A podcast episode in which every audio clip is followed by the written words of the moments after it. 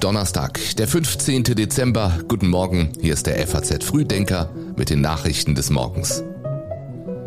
Das Wichtigste für Sie heute früh. EU-Gipfel in Brüssel, Energiepreisbremsen im Bundestag und Zinssitzung der EZB. Außerdem liegt es an Olaf Scholz persönlich, dass die Ukraine keine Kampfpanzer erhält. Und der Fußballtraum von Marokko ist vorbei. Im WM-Finale stehen sich Frankreich und Argentinien gegenüber. Gleich mehr dazu. Hier noch die neuesten Meldungen dieser Nacht in Schlagzeilen. In der Diskussion um die hohe Zahl der Frührentner sieht Bundesarbeitsminister Heil die Arbeitgeber in der Pflicht, mehr über 60-Jährige einzustellen. Eine Abschaffung der Rente mit 63 lehnt er ab. In China kommt es zu einer explosionsartigen Zunahme von Corona-Infektionen. Das Ende der strikten Null-Covid-Politik ist dafür aus Sicht der Weltgesundheitsorganisation aber nicht der entscheidende Grund. Schon vorher sei es zu einem rasanten Anstieg der Fälle gekommen. Und die NATO-Staaten wollen das Verteidigungsbündnis angesichts des russischen Angriffskriegs stärken. Das Budget für das kommende Jahr steigt um mehr als ein Viertel. Die Texte für den Frühdenker Newsletter hat Philipp Eppelsheim geschrieben. Mein Name ist Jan Malte Andresen. Einen schönen guten Morgen nochmal. Heute findet der EU-Gipfel in Brüssel statt. Davor noch gestern Regierungserklärung des Bundeskanzlers. Da sagt Olaf Scholz der Ukraine weitere Hilfe zu und meint, Russlands Präsident Putin habe all seine Ziele beim Krieg in der Ukraine verfehlt. Putin glaubte, seine Truppen würden die Ukraine innerhalb von Tagen überrennen. Er glaubte, wir in Europa und im demokratischen Westen seien zu uneinig, um der Ukraine wirksam zu helfen. Er glaubte, er könne Europas Solidarität austrocknen, indem er uns den Gashahn zudreht. Aber kein einziger von Putins Plänen ist aufgegangen. Der CDU-Vorsitzende Friedrich Merz forderte von Scholz, der Ukraine Leopard 2 Kampfpanzer und Marder Schützenpanzer zur Verfügung zu stellen. Es liegt vor allem an Ihnen ganz persönlich, dass die Ukraine diese Hilfe nicht bekommt, so Merz. Und über Scholz erste Monate im Amt sagt er, Herr Bundeskanzler, vor neun Monaten hatten Sie die Chance, vielleicht sogar die historische Chance, dieses Land wirklich grundlegend zum Besseren hin zu verändern. Sie haben diese Chance nicht genutzt und wahrscheinlich werden Sie nach menschlichem Ermessen jedenfalls eine solche Chance auch nicht wiederbekommen. Herzlichen Dank. Auf dem EU-Gipfel heute soll es auch um einen europäischen Gaspreisdeckel gehen. Da bekräftigte der Kanzler nochmal die skeptische Haltung Deutschlands zu dem Thema. Er sagte, einfache Sofortlösungen gibt es nicht. Zum Beispiel können wir nicht so in Preise eingreifen, dass dann zu wenig Gas nach Europa geliefert wird. Er sei aber sicher, dass es eine gute und pragmatische Verständigung geben werde.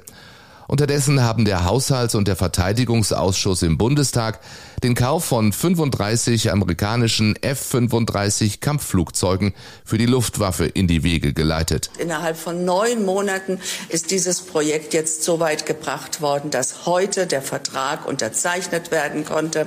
Ich glaube, das ist schon eine Rekordzeit. Meint Verteidigungsministerin Christine Lamprecht. Außerdem billigten die Abgeordneten sieben weitere größere Beschaffungsvorhaben für die Bundeswehr, darunter neue Sturmgewehre für das Heer. Kein dauerhafter Zugang zu Strom, Heizung und Wasser. Fast 18 Millionen Ukrainer, fast 40 Prozent der Bevölkerung benötigen humanitäre Hilfe. Die Vereinten Nationen haben deswegen zu mehr Unterstützung für die ukrainische Bevölkerung im Winter aufgerufen. Nach Schätzungen der Internationalen Organisation für Migration leben derzeit fast sechs Millionen Menschen als Binnenvertriebene in der Ukraine und nach Angaben des UN-Kinderhilfswerks UNICEF seien Kinder extremer Kälte ausgesetzt. Ohne Strom sei auch der Kontakt von Kindern zu Freunden oder Verwandten eingeschränkt. Schätzungsweise eineinhalb Millionen Kinder seien von Depressionen, Angstzuständen, posttraumatischen Belastungsstörungen und anderen psychischen Problemen bedroht. Entspannung ist allerdings nicht in Sicht. Der Kreml plant keine Waffenruhe über die bevorstehenden Feiertage. Nein, es hat niemand irgendwelche Vorschläge gemacht und dieses Thema steht auch nicht auf der Tagesordnung, sagte Kreml-Sprecher Dmitri Peskov. Die Feiertage in Russland erstrecken sich von Neujahr bis zum 8. Januar, einen Tag nach dem orthodoxen Weihnachtsfest.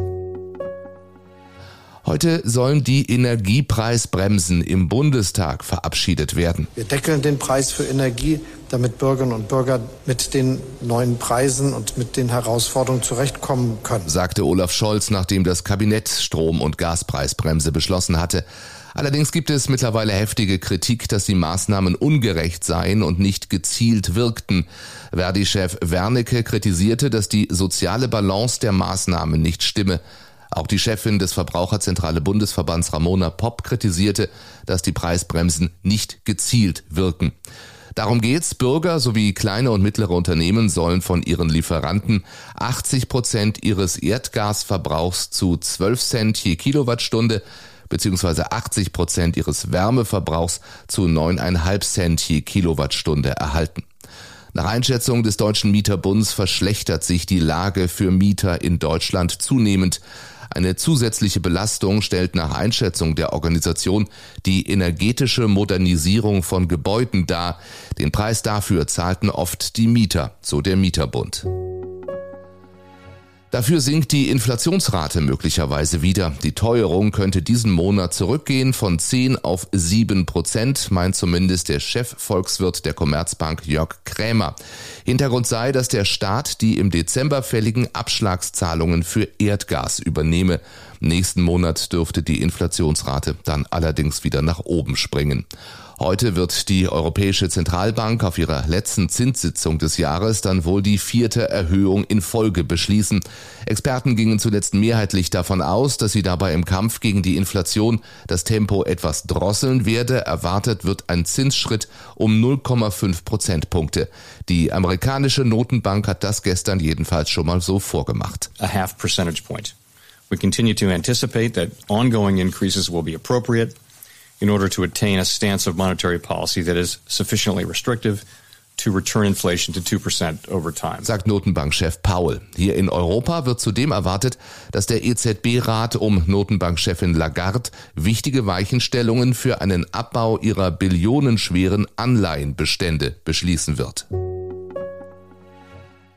Polens Ministerpräsident Morawiecki hat an die Opposition appelliert, so schnell wie möglich Änderungen am Gesetz über das oberste Gericht zuzustimmen. Von der Annahme des Gesetzes hängt nämlich ab, ob Polen im kommenden Jahr eine erste Tranche von etwas mehr als 4 Milliarden Euro aus dem Corona-Wiederaufbaufonds der EU erhalten kann. Der polnische Justizminister ist kategorisch dagegen, die Bedingungen der EU im Streit über die Unabhängigkeit der polnischen Justiz zu erfüllen, auch wenn Brüssel die Auszahlung davon abhängig macht. Es verdichten sich die Zeichen, dass Morawiecki notfalls auch gegen den Justizminister eine Einigung mit Brüssel erzielen will. Nach FAZ-Informationen hat die polnische Regierung das bereits Anfang November auch der EU-Kommission signalisiert.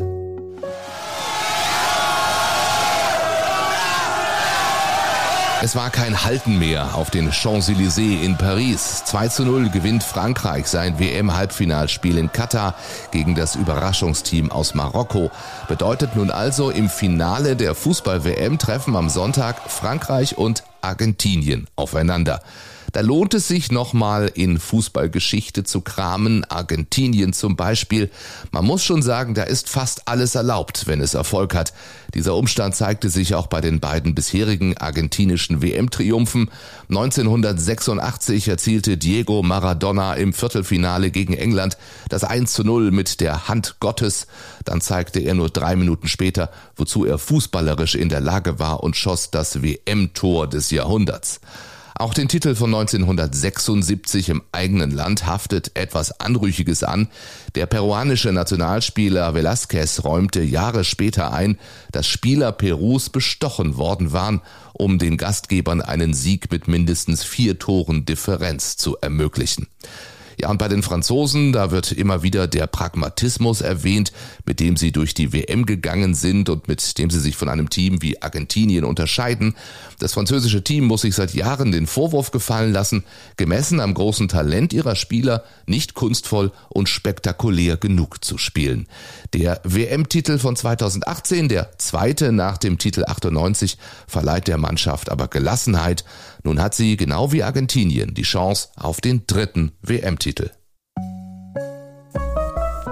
Wie gesagt, Finale am Sonntag. Vorher gibt's morgen noch einen FAZ Frühdenker zum Hören von uns, zum Lesen als Newsletter und der wird an neuer Adresse geschrieben. Die FAZ ist nämlich umgezogen in einen neuen Turm im Frankfurter Europaviertel.